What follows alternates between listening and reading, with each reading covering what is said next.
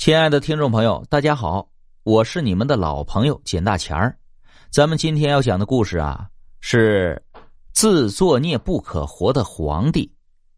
公元四百二十年，握有兵权的名将刘裕废掉了东晋最后一个小皇帝，自立国号为宋，史称刘宋王朝，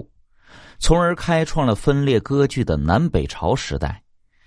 刘裕及其继承者为巩固刘氏江山，大封同姓诸侯王。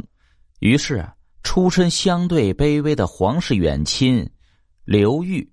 啊，是另外一个字，侥幸被册封为湘东王。那这个刘裕啊，虽然名义上贵为王爵，但是却备受当朝皇帝刘子业的百般戏弄欺凌。刘子业是历史上荒淫残暴的典型昏君之一，常用侮辱臣下和滥杀无辜来逗闷取乐。他见湘东王刘裕生的身体肥胖，便戏称其为“猪王”。在刘裕一次入朝的时候，刘子业当着文武百官的面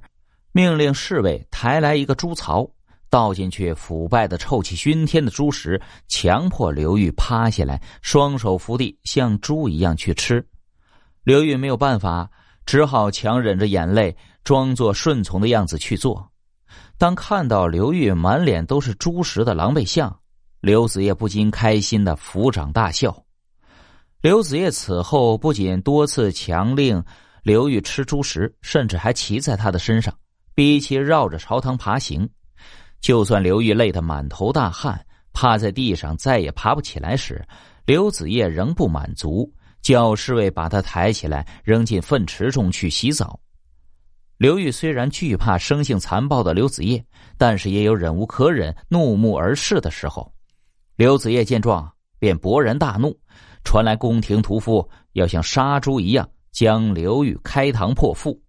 幸亏当其值日的殿堂将军刘成海替其苦苦求情，刘子业才算是格外开恩，饶过了刘玉的性命。但是照例命令卫士当场鞭抬三十下，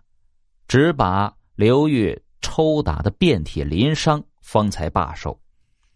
刘玉就这样忍辱负重的把委屈和泪水咽到了肚子里，表面上对刘子业继续恭顺有加，暗地里却与统兵大将刘成海、刘成文结成死党。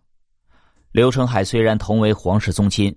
但是，同样对刘子业痛恨的睚眦欲裂，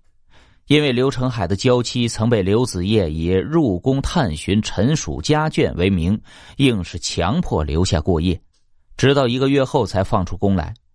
而李成文的父亲在同北方少数民族政权作战中，因屡立战功，威信大增，受到刘子业无端猜疑，以莫须有的谋反罪名将其逮回京。活活车裂而死。于是，刘裕、刘成海和李成文在共同反对刘子业的基础上歃血为盟，发誓不诛杀刘子业，绝不罢休。公元四百六十五年冬季，利用刘子业离开建康，也就是今天的江苏南京市，去余杭赏玩腊梅花之际，以湘东王刘裕为首的反对派势力迅速发动了武装政变。刘成海、刘成文指挥忠于湘东王的军队抢占京城后，立即分兵追杀刘子业。刘子业闻讯惊恐万状，率身边禁军负隅顽抗，但是被其杖责过的禁军将领这时阵前倒戈投降了刘裕。结果走投无路的刘子业逃进了一座山神庙中自缢而亡，其尸体也被乱兵们剁为肉泥。刘裕洗雪了积压胸中多年的深仇大恨后，在刘成海、李成文的拥戴下，正式继承了大宝，史称宋明帝。